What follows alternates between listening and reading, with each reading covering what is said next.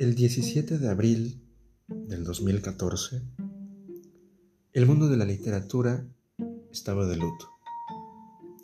Gabriel José de la Concordia García Márquez, mejor conocido como Gabriel García Márquez o Gabo para algunos, había dejado este mundo, pero también había dejado un legado literario enorme, bello, mágico, exquisito.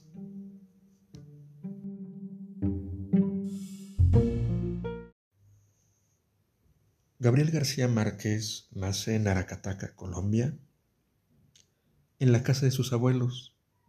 Su madre Luisa era de una familia de corte muy tradicional y su padre fue rechazado por la familia de Luisa porque era conocido como seductor y porque venía de la zona negra al norte de Colombia. Gabriel era todavía muy pequeño cuando sus padres se van y él se queda en la casa de sus abuelos, en Aracataca. Su abuelo era el coronel Nicolás Márquez.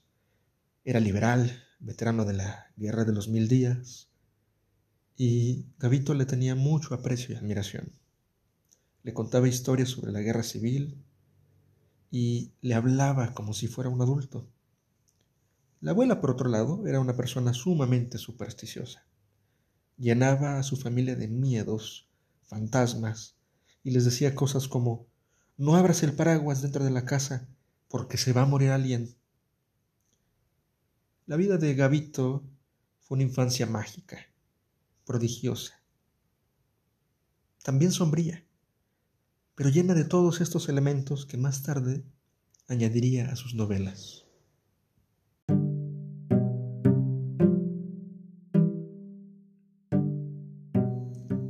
Muchos años después, frente al pelotón de fusilamiento, el coronel Aureliano Buendía había de recordar aquella tarde remota en que su padre lo llevó a conocer el hielo.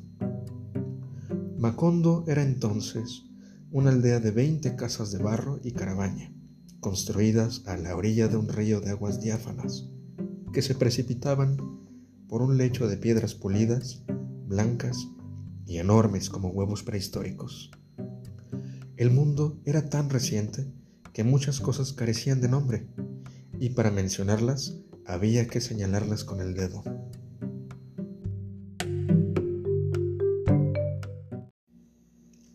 Esto que acabamos de escuchar es un fragmento del primer párrafo de Cien años de soledad, la novela más importante de García Márquez. Además de ser conocido como Premio Nobel de Literatura de 1982, también lo ubicamos como uno de los precursores más importantes del realismo mágico. Un género literario que si bien toma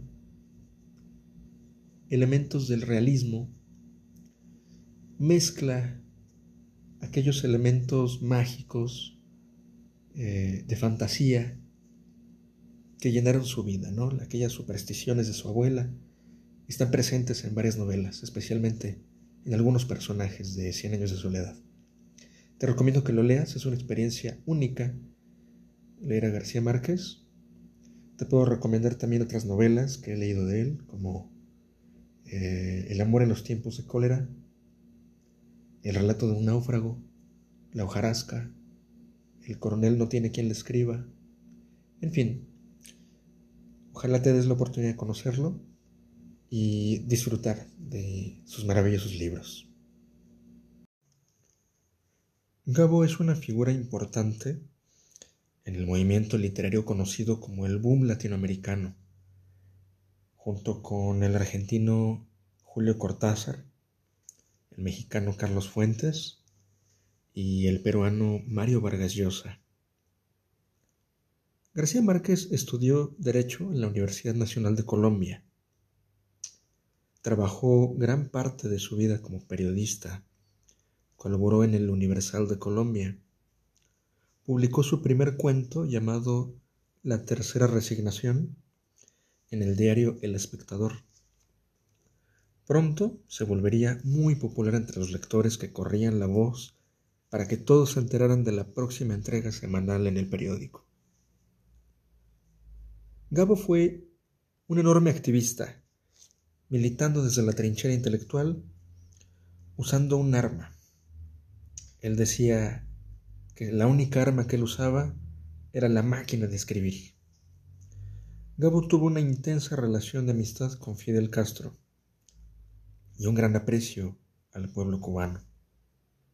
Siempre señaló el imperialismo de Estados Unidos y por muchos años le fue denegada la visa por autoridades migratorias estadounidenses. Fue hasta que Bill Clinton llega a la presidencia que se le levantó la prohibición para viajar a su país. El presidente Clinton afirmó que Cien años de soledad era su novela favorita. En, entrevistas menciona que es comparable con la obra de William Faulkner. García Márquez recibe el premio Nobel en 1982. Siempre conservó la humildad y el carisma. Tímido, pero ingenioso. Una mente brillante que inspiró a escritores y periodistas.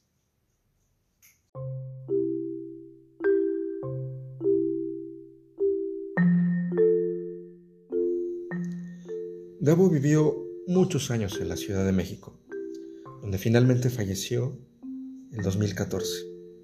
Fue despedido con homenajes en el Palacio de Bellas Artes y recordado por generaciones que se han deleitado con el ingenio de su obra.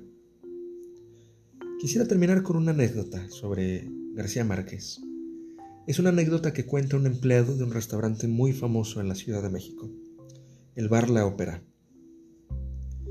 Este bar se encuentra en la avenida 5 de Mayo, en el centro histórico de la Ciudad de México. Y esta persona relata que una vez quiso pedirle un autógrafo a García Márquez y lo hizo curiosamente pidiéndoselo en una servilleta, que era lo que en ese momento tenía en la mano. García Márquez se niega a la petición y a lo que parecía ser un gesto prepotente, pues finalmente no fue así. García Márquez, después de salir del bar La Ópera, regresa un par de horas después, pero regresa con una caja llena de libros. Le autografía el libro a esta persona y le dice, aquí tienes mi autógrafo. Y empezó a regalar el resto de sus libros a los empleados del bar. Y bueno, pues esta es la vida de García Márquez de una manera sumamente resumida. Ojalá puedas conocerla más a fondo. Pero estos detallitos pues son interesantes para conocer más sobre uno de los autores más importantes de la literatura en español y no solamente de Latinoamérica, sino de los más importantes en todo el mundo. Pues ojalá te haya gustado este primer episodio de Historia para llevar. Síguenos, eh, danos me gusta para que no te pierdas los demás episodios.